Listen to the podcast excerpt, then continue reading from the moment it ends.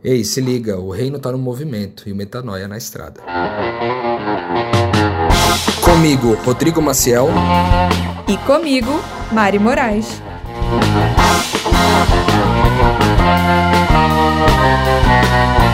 E na estrada de hoje você vai ouvir que é a toxicidade de ficar falando mal também da igreja, que é algo que é compreensível que no primeiro momento você esteja revoltado e você precise ser ouvido. Mas nenhuma igreja, nenhum grupo é edificado com base no ódio, com base na revolta. A revolta é necessária para criar algo novo, mas é só o amor que constrói pontos indestrutíveis, como diz, acho que Charlie Brown Jr. Esse também tem sido um grande desafio, porque muitas igrejas vão fazer esse trabalho com os marginalizados. Mas raramente essas pessoas vão querer envolver esses marginalizados na sua vida pessoal, enquanto eles não mudarem de vida.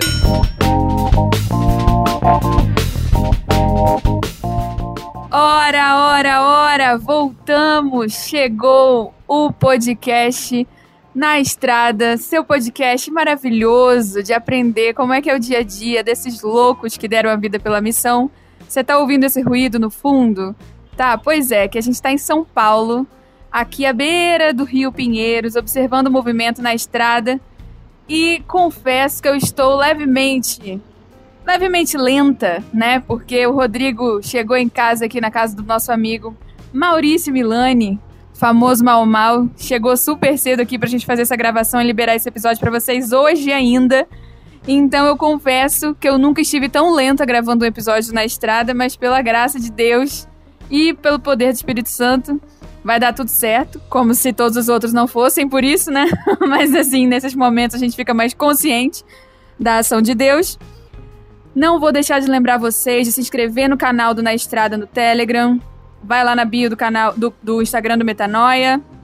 Você vai conseguir se inscrever. Não esquece, de, não esquece de clicar em se inscrever, tá, gente? Não é só olhar o canal lá, não. Tem conteúdo exclusivo para vocês. E manda pergunta pra gente para vocês participarem mais diretamente do episódio no e-mail podcastmetanoia.gmail.com. Conversa mais de pertinho com a gente que vai ser um prazer te ouvir. E agora, bora para o que interessa, bora para o tema de hoje. Qual será a pergunta de hoje? Respondo. A pergunta de hoje é: qual é o público-alvo de vocês? E aí, Rodrigo, qual é o nosso público-alvo? Nós temos um público-alvo?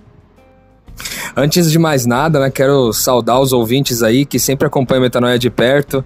A gente, como a Mari falou, tá aqui na Marginal Pinheiros, tá um barulhinho aí no fundo, agradável de quem gosta de ver cidade, que não é muitas vezes o costume de muitos de nós, mas é, hoje é um dia especial, a gente tá gravando meio que no dia que a gente vai publicar, isso não é muito comum, normalmente a gente grava é, algumas semanas antes para poder publicar e preparar para vocês com carinho todo o material, mas hoje, em função da correria da missão dessa semana, a gente é, deixou para gravar justamente no dia de publicar também. Sim, Mariana, essa é uma pergunta e tanto, né? Até porque a gente tem descoberto que mais do que um público-alvo, o que a gente tem é que a gente é alvo de um público. E é sobre isso que a gente vai falar hoje. Qual é o público do qual nós somos o alvo? E eu acho que é esse o, o trabalho que, que a gente vai desenvolver aqui juntos hoje no Metanoia na Estrada. Esse episódio que está indo para o ar para explicar um pouquinho mais para vocês de como que é essa vida na estrada de quem decidiu largar tudo, né, para poder entregar a vida para a missão de Deus, evangelizando as pessoas, discipulando as pessoas e caminhando com elas aí até o fim. Então, o que, que, a gente pode começar a falar sobre isso, Mariana? Quem são essas pessoas é, que não gostam de igreja e pessoas de quem a igreja não gosta? Que basicamente é esse público que Deus tem atraído a nós. A gente ouvindo aqui o barulho do trem, talvez tenha sido até um pouquinho alto, mas vai ficar bom essa ambiência aqui. Como é que é isso, Mariana? Pessoas que não gostam de igreja. Que pessoas desse tipo você vê na nossa caminhada?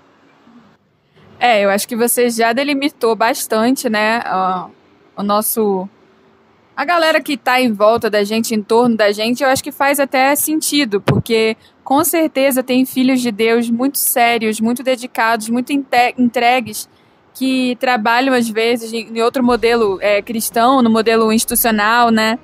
Modelo mais estruturado e faz sentido Deus levantar um movimento tão orgânico, tão é, leve, né, diferente e atrair pessoas que não estariam no já já no trabalho, não estariam atraídas ao trabalho que já está sendo feito por outros irmãos. Então é meio que natural, pela diferença do nosso ministério, a gente atrair as pessoas que é, o cristianismo tradicional não atrai, né? E eu vejo que parece que está bem delimitado, na verdade, mas é bem, bem amplo isso, porque comporta os gentios do século XXI, né, que são pessoas que não têm nenhuma tradição cristã. É difícil no nosso país, é difícil. Mas como a Igreja Católica ela acabou se tornando algo muito mais cultural do que uma vivência espiritual mais densa, a gente pode dizer que existe uma geração, um quociente grande, um, coefici um coeficiente. existe um contingente. Desculpa, gente, eu estou sonolenta, eu avisei, tá? Vai ser cada batatada nesse episódio. Existe um contingente de pessoas que o pai é católico, o não praticante, a mãe, é só o Ocidente mesmo para inventar isso. Vocês ter uma religião e não ser praticante, né? Mas beleza, isso existe aqui. No Oriente, se você acredita em algo, tua vida gira em torno do que tu crê, né? Aqui a gente consegue ter os católicos não praticantes, até evangélicos não praticantes, né? Algo que se tem notícia. Mas fechando parêntese, é, existem pessoas que os pais são não praticantes, né?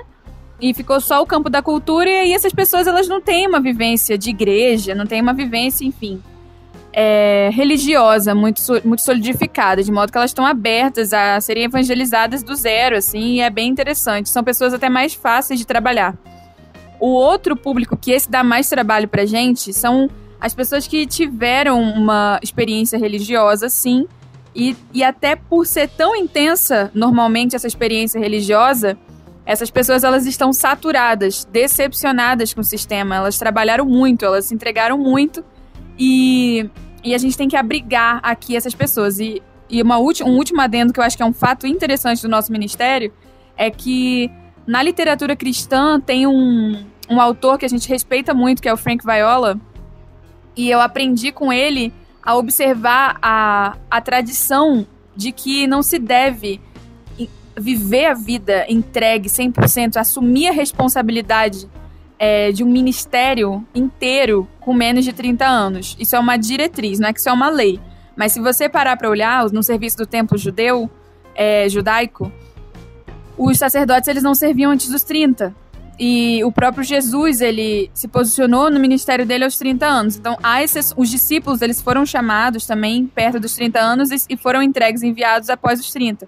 Claro que há exceções, acho que até o, pró o próprio apóstolo João, ele é uma exceção, então não é que a gente está criando uma norma, mas o que eu estou querendo dizer é que existe uma série de jovens que foram sugados pelo sistema religioso e responsabilizados por coisas que eles não tinham substância para dar conta. E aí existe um índice altíssimo de pessoas que se desviam perto dos 30 anos, que é exatamente nesse momento em que era para elas começarem a pôr em pra... a se responsabilizar. Então, eu diria que essa faixa etária de 26, 27 a 30 e poucos anos é muitas pessoas que Deus envia pra gente para dizer, cara, tu deu tua vida lá, eu sei teu coração, eu sei tua motivação, mas as coisas foram feitas de um jeito é, equivocado em alguma medida, mas tudo que você viveu de eterno, é, eu prometo que eu vou ressignificar e te dar uma dimensão mais profunda e verdadeira da sua fé, sabe? E eu acho que a gente vem trazer essa boa notícia, que a vida da pessoa não era uma mentira, mas que existe uma edificação da fé dela que traga paz e não é, controle sobre ela. Perfeito, muito bom. Eu acho que é, esse público que não gosta de igreja, acho que você englobou bem pelo menos dois subgrupos, né? Que são esses que é, carregaram uma cultura religiosa, mas não se desenvolveram nessa religião, e aqueles que entraram de cabeça e trabalharam operacionalmente muito forte é, pelas igrejas, mas que aos é, beirando seus 30 anos se cansaram né, de todo o serviço que ofereceram e se afastaram da igreja por conseguinte, né? Fizeram várias críticas e se afastaram. Então são pessoas que em geral não gostam desse ambiente de igreja por alguma dessas razões, ou porque se tornou cultural demais, ou porque foi sugado demais pela operação dessas igrejas e agora não tem mais energia e nem disposição e talvez até não concordem com o modelo como o qual as coisas são feitas. Além desses dois grupos que não gostam de igreja, há também aquelas pessoas que não cresceram em berço religioso, que não carregam nenhuma cultura é, de alguma forma evangélica ou católica, mas são pessoas que são espiritualistas, né? Em geral, é, pessoas que se desenvolveram num modo sincrético da religião, juntando muitas coisas, né? Dentro de um mesmo pacote. Gente que navegou pelo, por religiões de matriz africana, é, religiões de matrizes indígenas, religiões de matrizes asiáticas, né, que de alguma forma também é, rodeiam a gente. Esse teria um terceiro grupo. E o quarto e último grupo de pessoas que também não gostam de igreja são pessoas que, em geral, são sofrem um preconceito muito grande ao estar dentro das igrejas. Pessoas que fazem parte desses grupos mais minorizados. Em geral, aqueles que sofrem mais preconceito e que vivem à margem da sociedade, né? Como, por exemplo, garotas de programa, moradores de rua, é, pessoas que foram presas em algum momento, né? Foram é, são ex-presidiários, né? Ou até mesmo presidiários ainda, pessoas que estão cumprindo pena. Gente que, em geral, a sociedade não quer manter por perto, talvez até com medo de ser influenciado ou de influenciar as crianças, os filhos, os adolescentes que estão à nossa volta.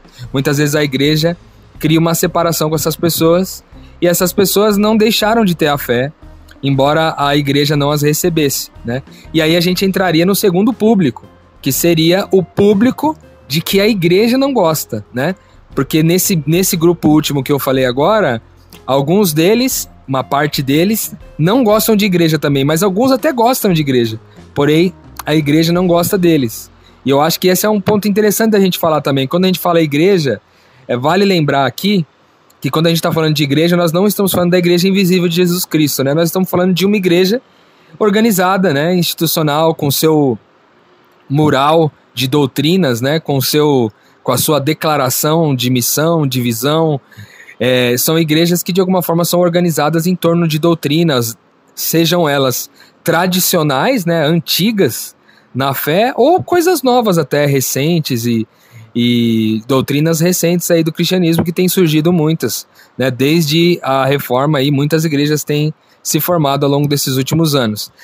Então, por que, que é que que essas igrejas é, não gostam, teoricamente, de algumas pessoas. Né? Eu acredito que o grande motivo, Mariana, o primeiro grande motivo para essas igrejas é, tentarem manter distantes essas pessoas, eu acho que é por conta do medo da influência.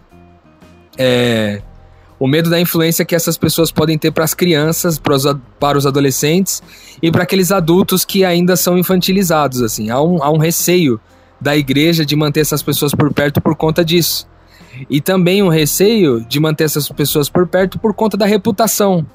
Porque daí outras pessoas de dentro da igreja mesmo, principalmente os mais conservadores ou mais velhos, eles vão olhar para essas pessoas que têm problemas, têm desafios na área comportamental, na área sexual, até mesmo é, é, características raciais, às vezes diferentes, é, e vão dizer que aquilo pode ser uma má influência, né? Então, a reputação e o medo de, contamin de se contaminar tem sido os grandes desafios que têm levado as igrejas a não receber bem devidos públicos, né? Com certeza. E, e, é louco, porque nas igrejas que eu tenho visitado, algumas delas, ou na verdade todas elas, elas estão entendendo que elas precisam alcançar pessoas.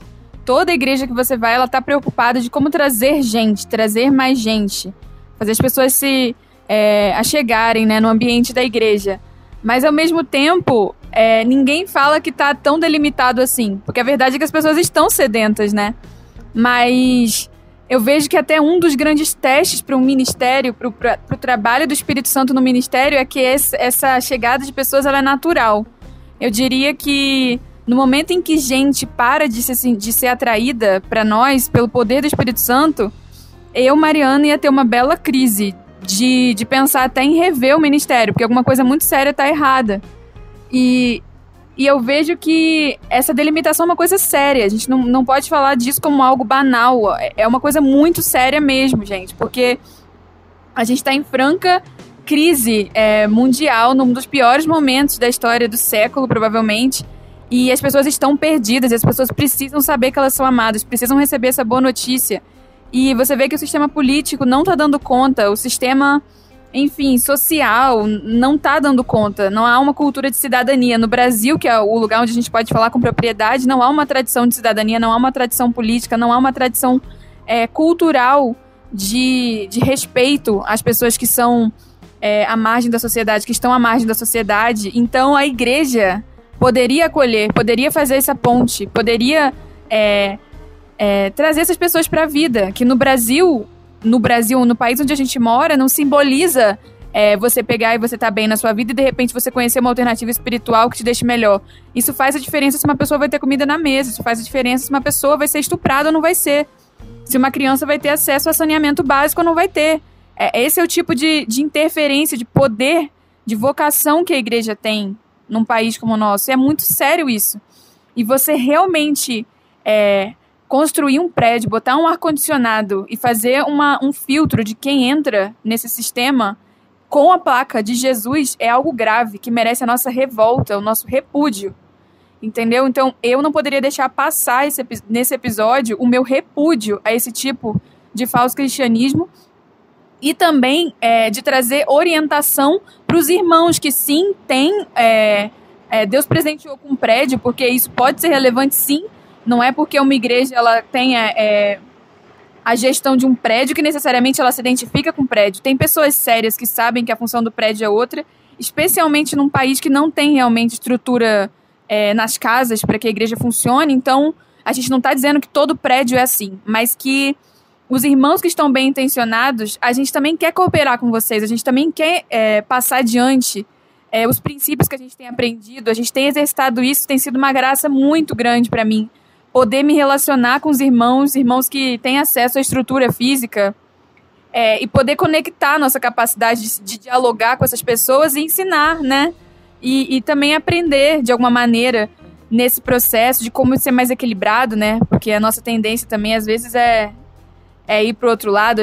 É uma coisa que a gente precisa falar, que a gente combate muito, que é a toxicidade de ficar falando mal também da igreja, que é algo que é compreensível que no primeiro momento você esteja revoltado e você precise ser ouvido. Mas nenhuma igreja, nenhum grupo é edificado com base no ódio, com base na, na revolta. A revolta é necessária para criar algo novo, mas é só o amor que constrói pontes indestrutíveis, como diz, acho que Charlie Brown Jr. Então, é, eu queria falar desse repúdio, eu queria falar da relevância de entender essa conexão porque Jesus aqui no Brasil, Jesus é a travesti na esquina.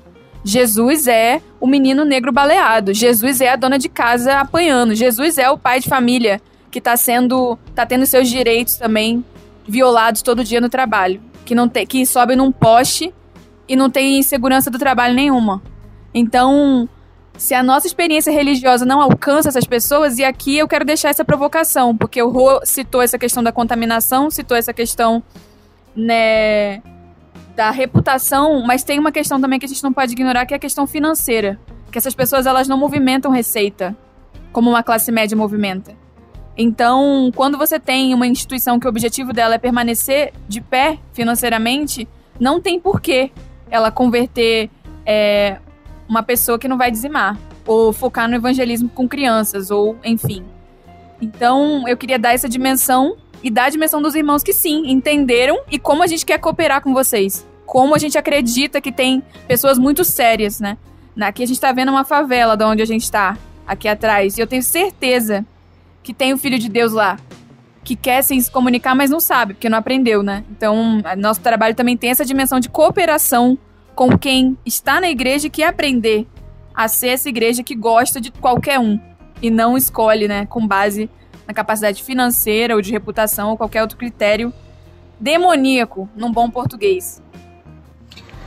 Cara, eu diria que também tem um detalhe, Mari, que a gente pouco fala, mas é.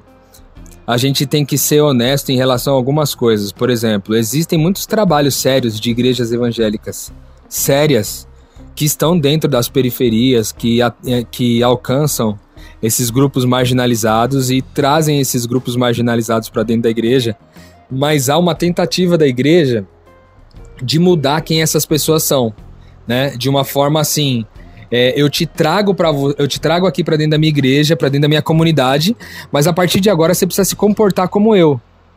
Você precisa se comportar como esse grupo que se reúne aqui. E essa proposta da igreja às vezes acaba sendo excludente de uma certa forma, porque as pessoas têm que mudar quem elas são para então conviverem em comunidade, né?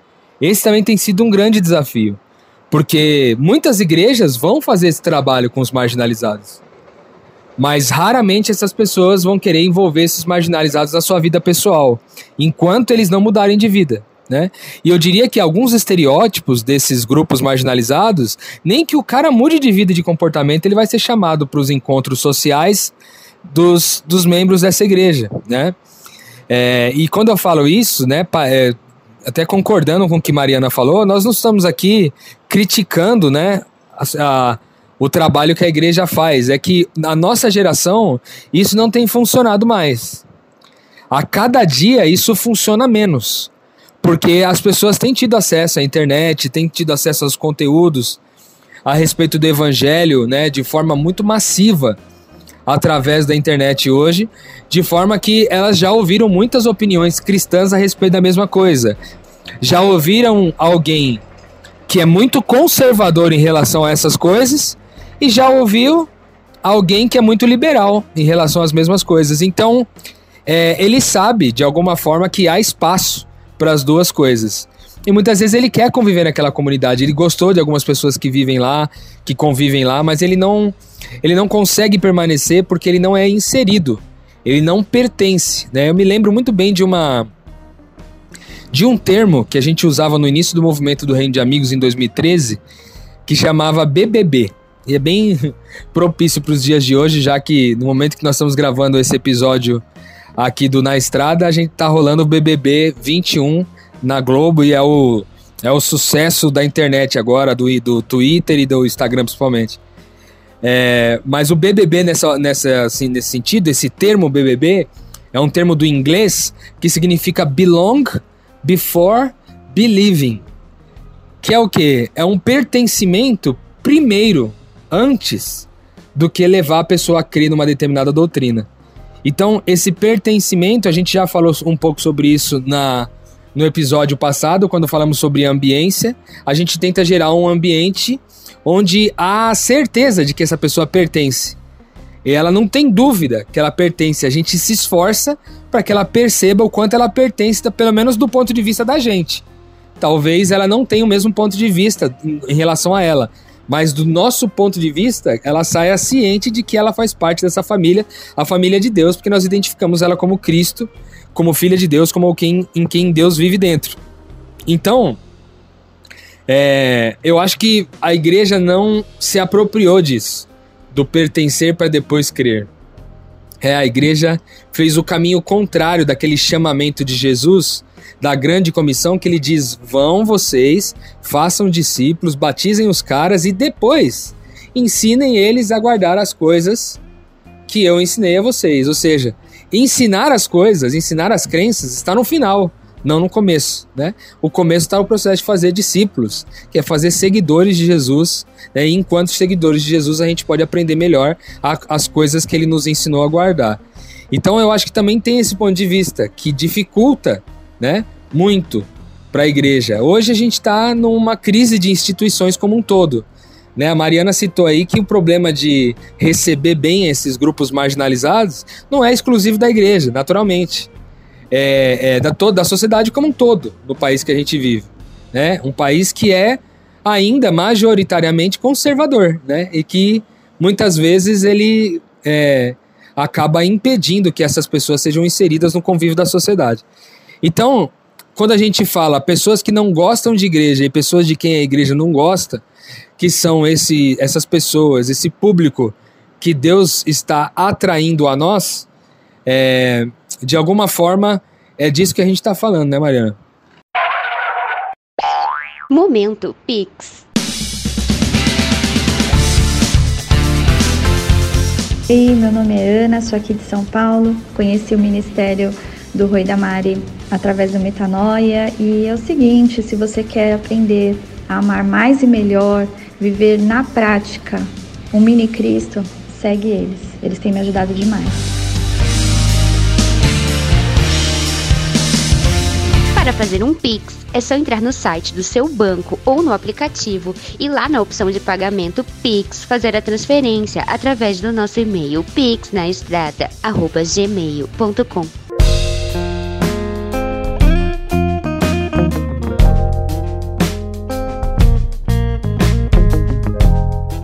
Com certeza, Rui. E você me lembrou, com tudo que você disse, né? De um fato que eu tenho vontade de ter um megafone. Que eu acho que a minha vida, se eu tivesse a oportunidade de, de dar é, a minha vida por, por uma mensagem, que é o que eu, que eu fiz exatamente, o foco dessa mensagem é com certeza é não confunda fé com cultura. No momento que a fé é confundida com cultura, você instaura é, o domínio do mal sobre a igreja. Historicamente, toda vez que se confundiu política com fé, houve opressão em nome de Deus. Então, é, o que eu quero dizer é que um dos princípios missionários é a gente conseguir fazer essa diferença, que é a diferença de evangelização de colonização. A colonização é um processo cultural de opressão com o objetivo de oferir vantagem. A evangelização é você libertar cativos, dar vista aos cegos. Entende? Você dizer que Deus criou aquela pessoa e, e emancipar essa pessoa para que em Cristo ela receba, na ordem que Deus instaurar, os conhecimentos necessários para ela se encontrar. Você falou que a diferença entre colonizar, né, Mariana, e também evangelizar. Você falou colonizar é, de alguma forma, é, mudar, oprimir para gerar uma vantagem.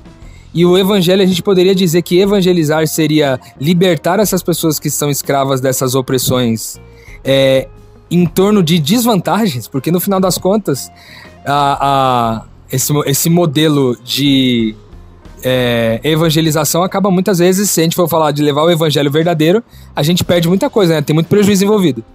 Faz muito sentido, é uma definição muito bonita, inclusive, Rô, porque a gente chega pro oprimido e fala, cara, consequência da sua opressão, eu divido com você. E a gente realmente tem que dividir. O risco do marido que batia na mulher matar a gente também existe. O risco da bala perdida existe para nós se a gente estiver lá onde eles estão. O risco da fome não é a gente crer que Deus vai mandar toda a comida para nós. O evangelho não é isso. O evangelho é passar fome junto, como o Léo fala muito bem. Então, é preciso diferenciar colonização de evangelização. Isso é preciso por dois motivos. Primeiro, porque a colonização oprime, isso por si só já seria suficiente. O segundo é porque nós estamos perdendo nossos jovens, porque a imagem da Igreja de Cristo tem sido manchada por pessoas que confundem isso. Hoje, com a internet, com o conhecimento que tem se espalhado, as pessoas não caem nisso mais. E tem, e tem se popularizado uma crença mentirosa de que evangelizar é necessariamente colonizar. Isso não é verdade. Porque Deus criou o, os hindus, Deus criou os indígenas, Deus criou é, os chineses, Deus criou pessoas diferentes. E se eu criar uma. Se eu te disser que a fé que eu tenho é que você seja como eu sou, eu vim lá de outro continente, ou vim de uma, uma outra realidade social, e eu dizer para você que você tem que ser como eu sou, eu tô dizendo para você, desculpa, em bom português, que você não tem capacidade de se relacionar com Deus. Que eu sou seu sacerdote, que você vai conhecer Deus através de mim, mas eu não tô emancipando a pessoa para ela conhecer o Senhor da vida dela. Na verdade, para ela clamar. Porque a verdade é que quem se achega a ela é Deus, não é ela que vai conseguir, estudando certo ou orando certo, se aproximar dele. A gente declara pela fé na confiança de que é Deus que vai se revelar à pessoa. E é com esse Deus que ela vai se comunicar para se transformar. E sim, ela vai se transformar. Eu, hoje, Mariana, não sou a mesma pessoa quando eu conheci é, Jesus. E glória a Deus por isso. Se a gente não tivesse transformação, não teria por que pregar. Em vão seria a nossa fé. Mas. O problema é você controlar a transformação do outro projetando seus padrões. E isso é o que tem gerado uma grande crise na igreja. E eu vejo até o Lucas Mart... o Luca é Luca ou Lucas?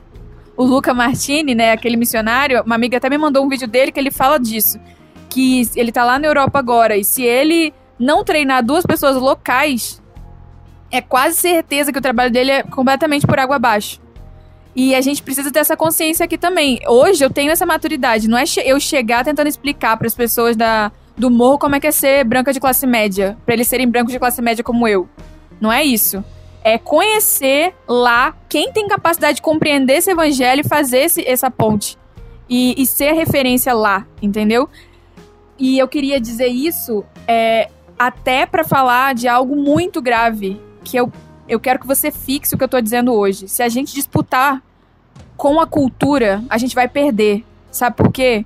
Porque hoje não faz sentido você botar um paletó até teu pescoço ou você botar uma saia no joelho e criar uma cultura é, em torno disso, porque com a internet, com todos os, os, meios de comunicação que o inferno tem na mão, a gente vai perder. A gente já tá perdendo.